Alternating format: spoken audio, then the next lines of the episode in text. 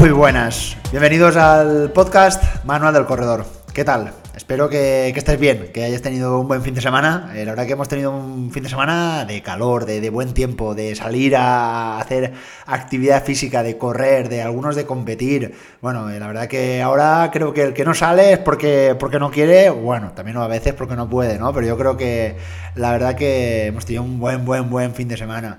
Eh, yo, mira, estoy a las puertas de. Eh, bueno, tengo una carrera para este fin de semana. Eh, el año pasado se convirtió para mí en una carrera mágica y te podría confesar que ha sido una de las carreras que mejor me he sentido, que vamos, para mí ha sido todo, fue todo a pedir de, lo que yo pedir de boca, ¿no? Fue fantástica y fue ese medio, maratón de, de, Valencia. Este año, pues bueno, volveremos a participar. Tengo una es una carrera que, como te digo, le tengo muchos recuerdos, pero un error, ¿no? Sería el ir a intentar que pasara otra vez lo, mismo, así que nada, simplemente iremos a disfrutar, a ver qué tal sale, a pasar una buena mañana con, los amigos, a acompañar también a, muchos corredores que por supuesto coincidiré con ellos ahí en Valencia, porque creo que nos vamos a, juntar unos miles, miles de, corredores. Así que nada, pues la semana que viene os cuento ya a ver cómo, cómo ha ido. Bueno, pues antes de, empezar con el contenido del episodio de hoy, que ya sabes que hoy vamos a hablar, un poco de la élite, eh, vamos como siempre a, desvelar una nueva ruta. Eh, recordar que estamos hablando de esas rutas fabulosas que estamos en la comunidad de Asturias y vamos a continuar hablando de esas rutas costeras, esas rutas pues muy familiares, muy, muy divertidas, muy bonitas. Yo creo que eso es el denominador común en muchas de estas, de estas rutas. Y hoy vamos a hablar de eh, la ruta de Entrecabos, una ruta que está más o menos para que te sitúes en el occidente de Asturias, muy cercana a la localidad de Cudillero. Probablemente te suene mucho esta, esta población porque es una de las más bonitas de Asturias, que yo la he visitado y la verdad que me fascinó. Y bueno, esta ruta de Entrecabos pues va desde el faro de vídeo hasta una de las playas, la verdad, más bonitas de Asturias, que es la playa del silencio. Si te molan las playas que no tienen, vamos, ni chiringuitos, ni, ni, banderas y que vamos, que no es la típica playa que te imaginas, que por ejemplo tengo ahí muchas en mi, en mi costa, ¿no? Que están muy controladas, que están muy masificadas, por supuesto creo que esa es la, la, palabra, pues yo creo que esta fabulosa playa, que tiene un acceso un poco complicado, pero bueno, tú por la ruta la vas a poder eh, visitar. Eh, es una playa pequeñita que tiene unos 300 metros de largo por 30 de ancho y es completamente virgen y salvaje. Eh, con, ah, yo por las imágenes que he podido ver, tengo la mala suerte, hay que decir que no la he podido visitar en persona, pero yo por las imágenes que veo, eh, el agua tiene un color muy especial, tiene un, como un color así de, un verde esmeralda, ¿no? Un color muy, muy vistoso y yo creo que para ir ahí en verano a hacer algunas actividades de, snorkel, ¿no? De, para bucear, después de hacer esta eh, fabulosa ruta, pues creo que puede ser un planazo, vamos, a mí no me digas. Y por qué no, pues también eh, hacerla, hacerla corriendo. Si quieres hacer la ruta, evidentemente de una sola dirección, son 12 kilómetros, con muy, muy poquito desnivel. Acordaros que estamos hablando de una ruta que estamos al lado del, mar. Pero yo os voy a dejar ahí el enlace como siempre y de verdad mirar eh, las, imágenes tan bonitas y tan fantásticas que, podéis encontraros en esta ruta. Os recuerdo, dentro del GR 204, 204 es la senda costera E9 entre el faro de vídeo y la playa del silencio. Y bueno, pues lo dicho, vamos con el contenido de hoy, que hoy vamos a hablar de élite, de... pero que tú no, ¿eh? No, tú no, tú no eres élite. Vamos a hablar del por qué nos tenemos que diferenciar entre los élites y los eh, normales.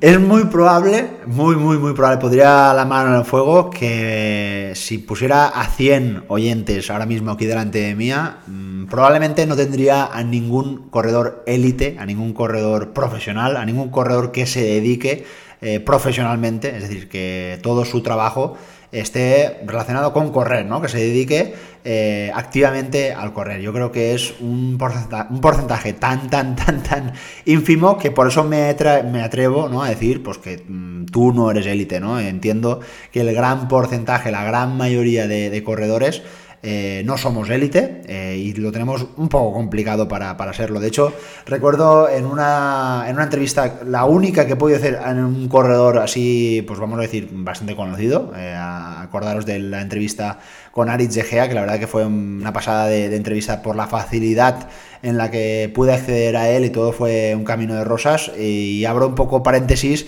que no todos son iguales, ¿eh? que él lo he intentado con muchos.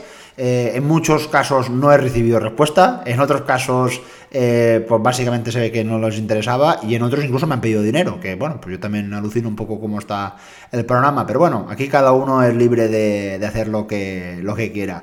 Y cerrando paréntesis, pues bueno, pues eh, sobre todo eh, me decía que él no se consideraba un corredor élite o un corredor profesional porque él trabajaba, ¿no? Él en, este caso era profesor de universidad y pues utilizaba el, el correr pues como un hobby, pero bueno, evidentemente era un corredor pues que hacía muchos kilómetros que metía mucho volumen, eh, evidentemente, pues es un corredor de alto nivel. Eh, por eso él, él, le gustaba diferenciarse ¿no? entre eh, un corredor profesional o un corredor élite, ¿no? De un corredor, pues que, vamos, que tenía de buen nivel, ¿no? para decirlo así. Así que, eh, introduciendo, ¿no? Para, un poco para que entiendas que creo que la gran mayoría de nosotros, o el 99,9% de todos los corredores que nos presentamos en una línea de salida, es decir, el próximo día en Valencia, exceptuando, pues, yo me atrevería a decir, 30, 40, 50 corredores, eh, entiendo que la gran mayoría pues nos ganamos la vida de, otras, de otra cosa, ¿no? Así que eh, por eso considero que la gran mayoría de todos nosotros no somos élites. Pero bueno, ya me gustaría eh, este episodio, pues eh, meter algunas. Eh, pues, algunos conceptos, algunas reflexiones, ya sabéis que a mí me gusta mucho divagar y reflexionar de que en muchas ocasiones nos tenemos que alejar mucho de, estas eh, personas que son, pues bueno, auténticas máquinas, auténticas eh, superhombres o supermujeres que pueden hacer registros totalmente impensables para la gran mayoría de la población, ya sea activa o inactiva. Así que eh, desde ese punto de vista, pues me, me gustaría reflexionar porque a veces, pues al ver a estas personas nos confundimos, ¿no? Al intentar copiar ciertas, ciertos parámetros, ciertas conductas, ciertas actitudes que en algunas ocasiones sí que podrían ser eh, beneficiosas, pero probablemente la gran mayoría de estas eh, conductas, como decía, eh, son, vamos, muy complicadas de seguir y en algunos casos prácticamente imposible. Partiendo desde la base, bueno, pues como te decía, que somos personas muy, muy diferentes. Evidentemente somos personas, todos somos personas, ¿no? Pero somos muy diferentes. partiendo desde la base, y hay algo muy eh, diferente o algo que nos diferencia y es la genética, ¿no? Evidentemente la genética de estas personas es una genética privilegiada y una genética que les eh, ayuda, por decirlo así, a sacar el máximo provecho de la forma más eficiente, de la forma más rápida, de la forma con mayor rendimiento comparada pues con, cualquiera de nosotros, ¿no? Hemos hablado muchas veces en episodios donde hablábamos sobre la eficiencia energética. Eh, estas personas son, vamos, personas que con un mínimo esfuerzo pueden hacer muchísimo ¿no? Y luego, pues, eh, uno de los factores también que hemos comentado muchas veces es, esa potencia que tienen eh, desarrollado, la, la que podemos controlar, ¿no? que es el volumen de oxígeno máximo en el que, pues bueno, pues personas con un buen nivel, que hay que decirlo, que es un buen nivel, podrían llegar entre 50 y 60, un valor, ¿no? Entre 50 y 60, eh, pero estas personas, acordaros que estamos hablando de que podrían sobrepasar los 80 o incluso 90 puntos, ¿no? recordar que personas eh, élite, ¿no? Como Kilian Jornet, que lo comentamos, lo nombramos, nombramos muchas veces, sobrepasa esos 90 eh, milímetros, ¿no? Que se llaman de volumen de oxígeno máximo, así que son valores totalmente, eh, vamos, impresionantes. Otra de las grandes diferencias es que yo creo que tú tienes familia, tienes trabajo, tienes otros hobbies, tienes unos amigos, tienes eh, que acudir a ciertas cosas para cumplir con otras cosas de la vida. Bueno, pues estas personas pues, también tienen familia, tienen sus preocupaciones, pero eh, su vida, esas 24 horas van a estar centradas totalmente al entrenamiento. Es decir, eh, estas personas su máxima preocupación es la alimentación, que por supuesto va a estar totalmente medida al esfuerzo y respaldada con nutricionistas. Normalmente habrán casos eh, eventualmente que, que serán diferentes, ¿no? Pero hablamos de que todo, todo lo que rodea el día va a estar eh, pensado para correr. Tú imagínate, eh, yo por ejemplo en mi grupo de entrenamiento tengo varias personas que son albañiles, ¿no? tienen un trabajo muy activo. Eh, si yo les pido que hoy le tienen que hacer unas series, por ejemplo, y me dicen, ostras, es que hoy estoy cansado. ¿Yo cómo le voy a exigir a esta persona que, cumpla con el objetivo de la sesión. Eh, esta persona igual está muy cansada porque ha estado, pues igual un día muy caluroso, eh, encima de un, pues, tejado o algo que, le ha estado dando el sol todo el día y evidentemente pues esta persona no está en las mejores condiciones para rendir al máximo, ¿no? Pues eh, entendemos que una persona que su obligación, porque hay que decirlo, es su obligación el entrenar y el correr y el competir, eh, pues todo va a estar muy relacionado. Y esto creo que es súper importante. Esto es algo que ya nos diferencia básicamente a la hora de pues, que nuestro trabajo, la forma en la que nos ganamos eh, el dinero, va a ser muy, muy, muy diferente. Y algo también que creo que es muy eh, diferente, que nos diferencia mucho, pues algo tan fácil de entender, algo tan básico, es el descanso, ¿no?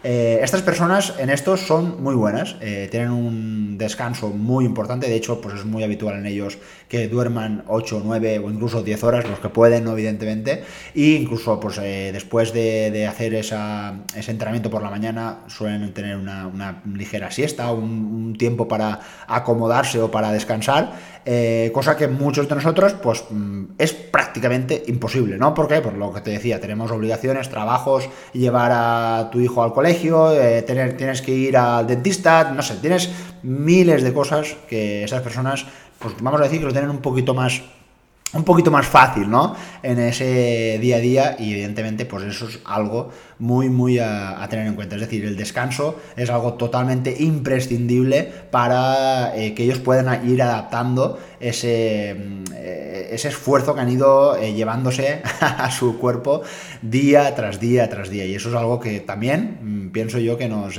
nos diferencia.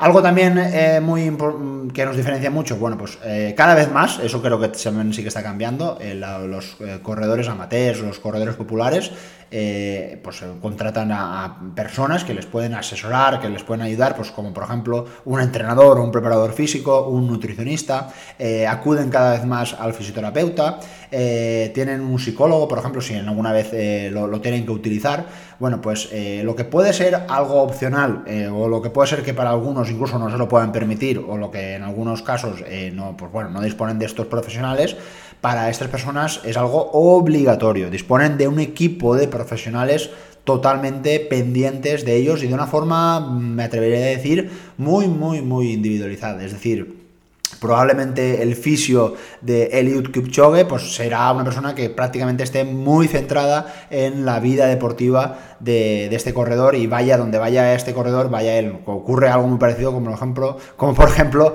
los equipos ciclistas, ¿no? que son equipos, eh, pues eh, igual cuando van a hacer una gran vuelta, pues tienen, eh, son 8 o 9 ciclistas y van acompañados de uno o dos fisios, es decir, o masajistas. Fijaros que es una dedicación prácticamente completa, ¿no? Y la nota negativa, esto creo que también es algo muy, muy a tener en cuenta y esto va un poco en contra de las personas eh, que se esfuerzan al límite o dan eh, el 100%, es que los corredores de élite, mm, pues bueno, se lesionan mucho más que nosotros. Lógicamente, se exprimen mucho más, pero bueno, hay una, gran diferencia. Ellos entendemos que es su forma de ganarse el pan, de ganarse la vida y evidentemente tienen que exprimir al máximo de lo posible, siempre que puedan y quieran, lógicamente, eh, para llegar a, esos límites, ¿no? Nosotros no tenemos la obligación de llegar a esos límites, nosotros yo creo que mm, debemos de entender que, o deberíamos, pienso yo, que nuestra obligación y nuestra forma de correr o, entender el, deporte y el ejercicio, primero que todo, es por salud, ¿no? Yo creo que a todos nos gusta, nos gusta competir, nos gusta poner, ponernos el dorsal, nos gusta ahí quitarle o arañarle algunos segundos a la marca, eso está fantástico para nivel motivacional, pero el gran fondo, eh, el gran, la gran base que debería de sustentar siempre a, la preparación de un corredor es la salud. Yo creo que eh, ya hemos hablado muchas veces de los grandes beneficios ¿no? que pueden aportar eh, el correr o el hacer ejercicio, pues no seas tonto, no te cargues esos beneficios y empieces a poner en la balanza a cosas negativas en las que podemos ver donde personas o corredores de alto nivel pues eh, lo pasan realmente mal, ¿no? Y a mí, pues yo creo que hay que nombrar en este caso el caso ahora mismo de, Rafa Nadal, ¿no? Que es una persona pues que ya está en sus últimos años de vida deportiva y vemos cómo realmente lo está pasando pues mal, ¿no? Porque las lesiones le están afectando mucho y muchas veces eh, está compitiendo de forma infiltrada, de forma un poco que esto, pues eh, lógicamente para una persona, desde el punto de vista de la salud, entendemos y creo que tenemos que confirmar que esto, pues muy, muy sano y muy saludable no es, ¿no? Entonces, eh, imaginaros que estáis en el caso de, Rafa Nadal, ¿no? Que tenéis una competición dentro de tres semanas, pero tenéis esos dolores, pues lógicamente el, tu fisio, tu médico te diría, oye, no vayas a competir porque no tienes ninguna necesidad de exprimir, de estresar a tu, organismo, ¿no? Entonces, yo creo que esto es algo muy, muy eh, importante y para veces, para que veas que tampoco no hace falta copiar o exprimir al límite eh, nuestras capacidades para llegar a, vamos, a límites insospechados. Yo creo, creo que no es, eh, no es necesario.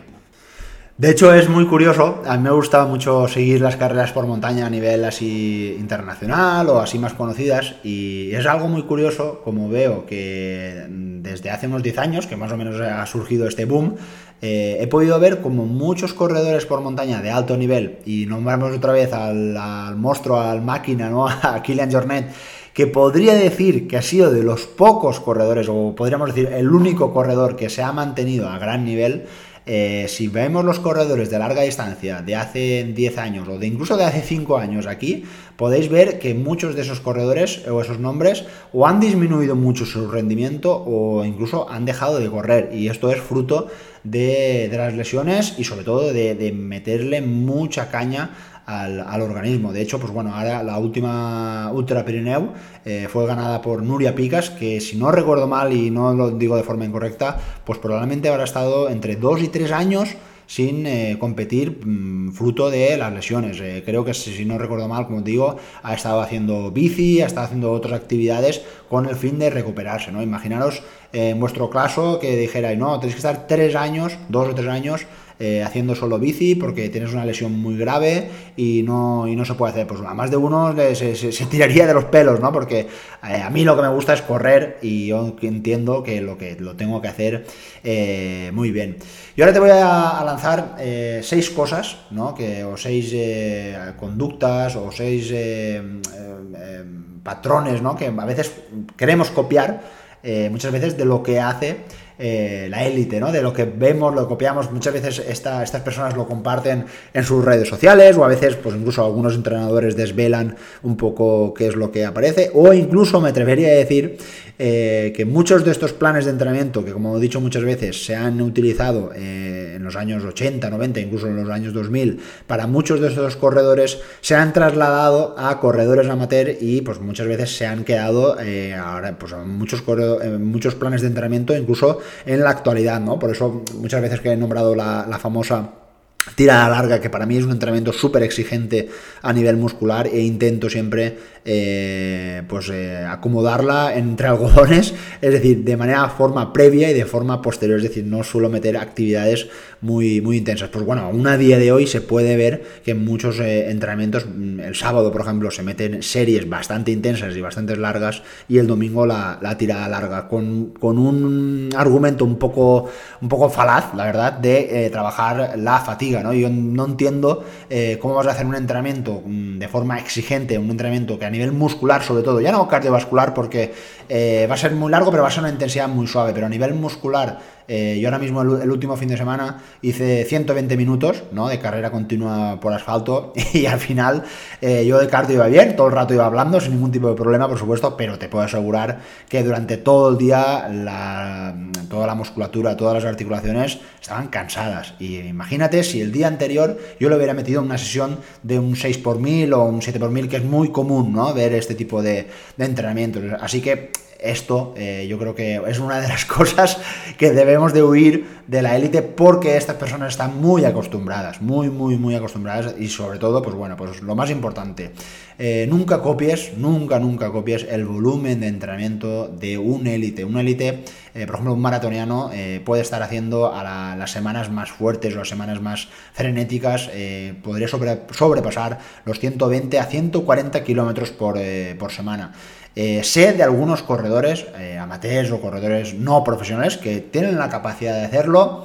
Eh, puedo decir dos cosas. Una, que, pues, que estas personas estén tocadas con una varita mágica y, oye, que no tengan ningún problema y lo pueden hacer bien, recuperan bien y para adelante, ¿no? Pero en otros casos también he podido ver cómo lo han hecho durante una preparación para un maratón, por ejemplo, pero es que han hecho esa preparación y ya está, porque se han roto, pero bien rotos, ¿no? También, también ocurre, y esto igual no se, no se dice tanto y no se explica tanto, pero eh, te puedo asegurar que el porcentaje es muy alto, ¿no? Entonces, eh, tú crees eh, ahora mismo que eres un corredor que, como te decía, tienes tu trabajo, tienes tu familia, tienes tus obligaciones, un descanso, vamos a decir, un poco limitado. ¿Tú crees que tienes la capacidad y el tiempo para, por ejemplo, entrenar 100 kilómetros a la semana, eh, igual tendrías que hacer muchos sacrificios de quitarte de cosas, eh, tendrías que hacer, evidentemente, exigir mucho a tu organismo, a tus articulaciones, como te decía, para sacar esos 100 kilómetros a la semana. Eh, pues probablemente ese, entrenamiento de esos 100 kilómetros vayan a corto plazo, probablemente, a aumentar tu rendimiento. Pero ¿qué va a ocurrir a la larga? ¿Qué va a ocurrir? es probable que afecte a tu mente, como por ejemplo una desmotivación, ¿no? Al pasarlo tan mal, a tener malas sensaciones, eh, dejes de correr. Y eso es, por supuesto, lo último, lo que yo no quiero, por supuesto. Así que, por ejemplo, eh, en vez de preparar un maratón con 100 kilómetros a la semana, como muchos auguran y muchos prometen que es la panacea, ¿no? Para llegar bien preparado a esa, a esa carrera, pues igual podrías optar por decir, oye, pues yo igual eh, por mi tiempo, por mi disponibilidad, puedo hacer cuatro entrenamientos a la semana más un par de entrenamientos de fuerza que son más cortitos y yo con 55, 60, 65 kilómetros a la semana, pues yo creo que voy bien y te puedo asegurar que vas preparadísimo, que no hace falta llegar a esos kilómetros. Esos kilómetros es la excelencia, ¿no? Lo que se llama es em, para sacar el máximo, máximo, máximo rendimiento. Pero yo te digo, ¿Qué prefieres? ¿Hacer un maratón bueno o hacer seis maratones, 8, 10 o llegar a tener una vida deportiva muy larga? Pues entonces yo creo que vale la pena quedarse con la opción de, esos 60 o 65 kilómetros, que evidentemente es un ejemplo, ¿eh? no, tampoco le tengas que hacer mucho caso.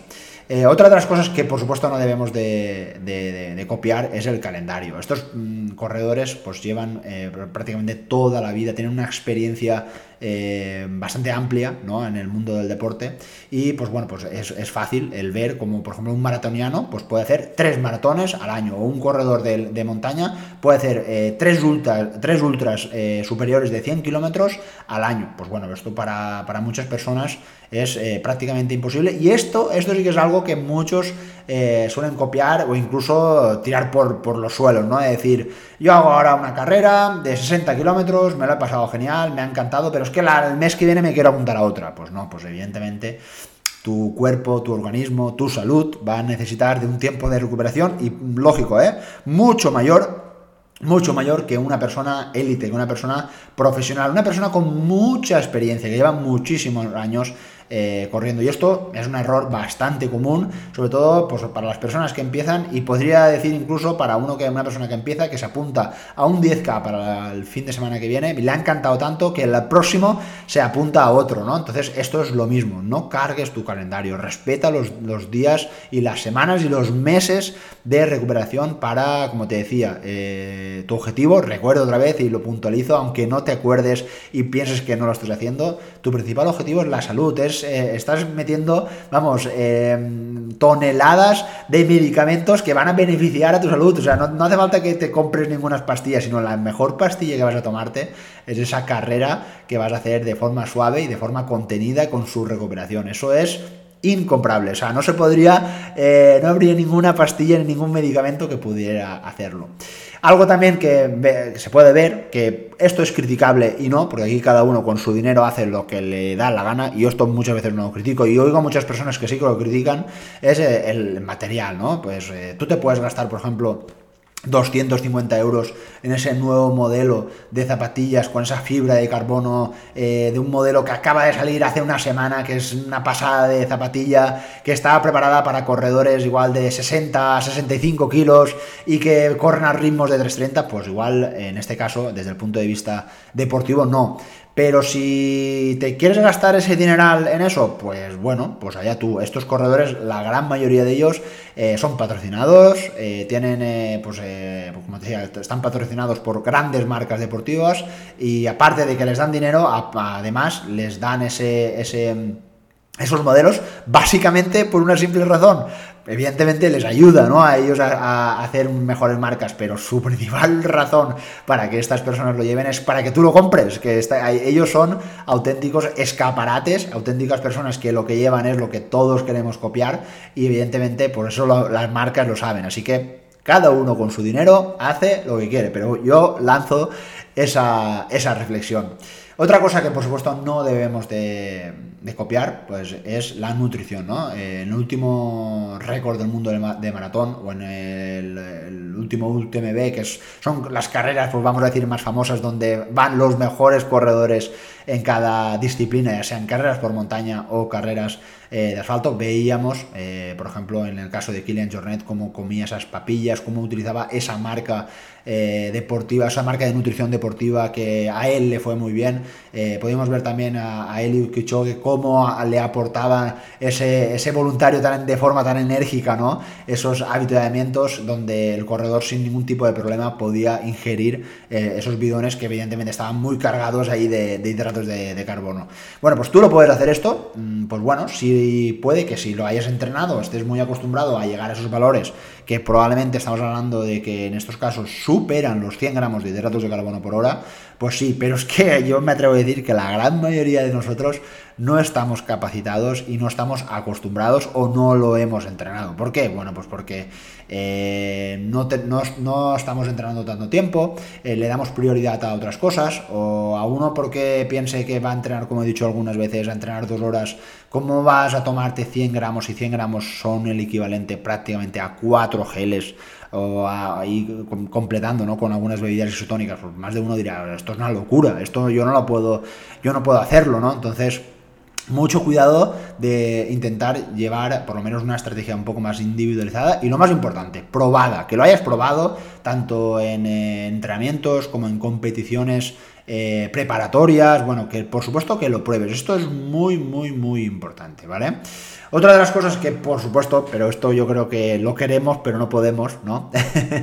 es que intentemos hacer el mismo entrenamiento que hacen ellos, ¿no? Eh, por ejemplo, muchas veces hemos visto súper entrenamientos que han podido hacer estas eh, súper personas y ves que hacen un 10 por 1000, por ejemplo, eh, sin prácticamente apenas esfuerzo, a ritmos endiablados y uno puede pensar, oye, si el que ha hecho el récord del mundo se hace un 10 por 1000 de vez en cuando, pues yo me tengo que hacer ese entrenamiento pues no, eh, no, porque lo más importante, siempre hay que individualizar el entrenamiento. Puede que por tus ritmos, por tus características sí que sea eh, interesante hacer ese 10 por 1000, pero puede que para alguna persona igual no sea lo más interesante. Una persona eh, igual que esté mm, haciendo, por ejemplo, una carrera, un 10K a 6 minutos del kilómetro, pues hacer un 10 por 1000 le supondría un gran estrés a su organismo y, vamos, acabaría totalmente exhausto y, y muerto. Entonces, yo creo que tampoco eh, forma parte esto de lo más recomendable, ¿no?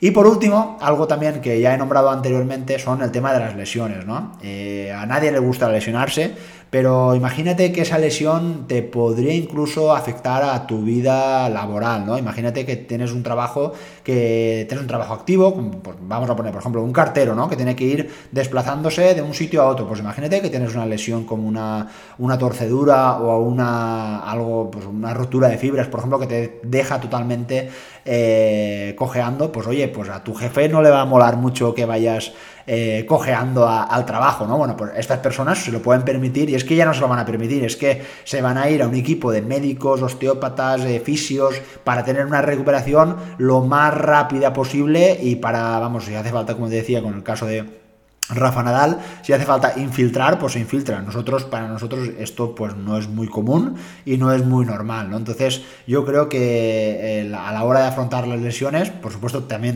tenemos que ser muy diferentes y eh, nuestro objetivo, por supuesto, es intentar eh, recuperarlo de la mejor forma posible para, una, que no vuelvan a ocurrir y la otra es dejarla totalmente zanjada y que no, no pueda reabrirse otra vez esa, esa lesión. Así que eh, como te decía, he nombrado esas seis, eh, seis conductas, eh, recordar el volumen, el calendario, el material, la nutrición, la intensidad de los entrenamientos y las lesiones, ¿no? Entonces es muy probable que un elite lo pueda hacer sin ningún tipo de, problema, pero tú, pues, pues, pues no. Para acabar, me gustaría lanzarte esa reflexión que creo que ya te la he nombrado muchas veces a lo largo de este episodio y yo creo que si a cualquiera de nosotros nos preguntaran eh, qué te gustaría más, eh, hacer una gran marca en alguna carrera, imagínate que tú siempre has soñado, por ejemplo, por bajar de los 40 minutos en un 10K o has soñado eh, alguna vez en cruzar la línea de meta de, un maratón por montaña, ¿no? Te has, visto que eso puede, podría ser para ti algo muy grande. Pues imagínate que yo te digo, no, no, yo te voy a quitar ese sueño, pero a cambio, a cambio te voy a dar que vas a poder correr todos los años que tú quieras. Es decir, podrías estar corriendo hasta los 70, 75, 80 o más años, ¿no? Que cada vez vemos a más corredores eh, cumpliéndolo. Pues yo creo que, creo, ¿eh? La gran mayoría de nosotros mm, nos gustaría correr por muchos, muchísimos años. Para ello, yo te voy a lanzar algunos, algunos consejos. Eh, recordarte que tu primer objetivo es la salud. Creo que ya lo he dicho bastantes veces en este, en este episodio. Eh, opta por una alimentación muy equilibrada, para nada obligada, en el que tengas que centrarte y quitarte algunas cosas que te apetece, que por supuesto no te estoy diciendo que, seas una persona eh, muy cuadriculada, que no hay ningún problema en que en el fin de semana eh, te comas una pizza y te bebas una cerveza con tu familia. No es lo mismo beberte una cerveza y, una, y comerte una pizza todos los días de la semana. Entendemos, ¿no? Con lo que decimos en una alimentación equilibrada. Ten mucha adherencia al entrenamiento, sé, cumple con objetivos reales. No pasa nada, como te decía, si para ti es totalmente imposible eh, cumplir con esos 100 kilómetros que te decía. No, no, aléjate de ellos. Si tú realmente sabes que puedes eh, entrenar esos tres días a la semana, que los vas a disfrutar, que los vas a saborear, Claro que sí, eso está fantástico. Saborea también esos objetivos de forma real. Porque ¿qué quiere decir con esto? Que tú con esos tres entrenamientos vas a encontrarte con esos objetivos que tú vas a poder completarlos, saborearlos, celebrarlos. Si mm, con tres entrenamientos te quieres presentar a un ultra trail de 150 kilómetros, pues lógicamente va a ser muy complicado para ti, ¿no? Entonces por eso te decía que siempre piensa en cosas reales, que tú creas que puedas eh, con ellos.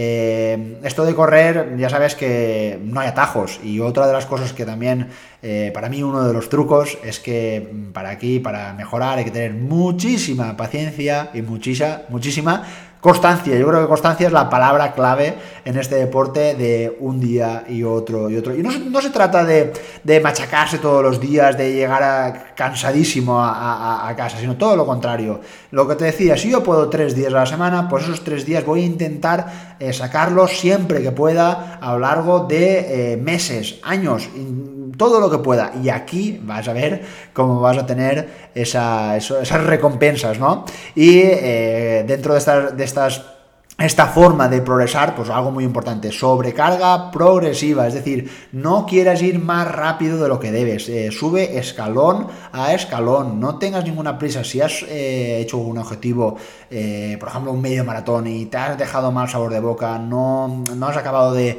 de, terminarlo bien, no quieras subir otro escalón, vuelve a prepararlo, vuelve a, hacer ese, proceso para ver en qué has fallado, a ver qué, qué es lo que ha ocurrido, ¿no? Para intentar, por fin, intentar Mm, disfrutar, ¿no? Esa es la palabra, disfrutar dentro del sufrimiento ¿no? que puede producir una carrera, pero disfrutar eh, de, esa, de esa carrera. Por supuesto, disfruta de otros deportes, disfruta de caminar, de hacer bici, de bailar, de hacer ejercicio, por supuesto que sí, muévete, no, no no seas específico, ¿no? Como son estos corredores de élite que solo, solo, solo hacen carrera y todo lo que tenga que ver con mejorar la carrera, que no va a pasar nada, que si un día tus amigos han quedado para jugar una partida de pádel, por supuestísimo que sí que tendrás que apuntar para pasar un buen momento con ellos. Y oye, algo que sí que hacen los élite, y en esto creo que sí que tenemos que estar todos de acuerdo, y es que eh, ellos hacen fuerza y nosotros, por supuesto, que también tenemos que entrenar la fuerza. Así que en este episodio tampoco, tampoco se libra la fuerza, ¿eh? que por supuesto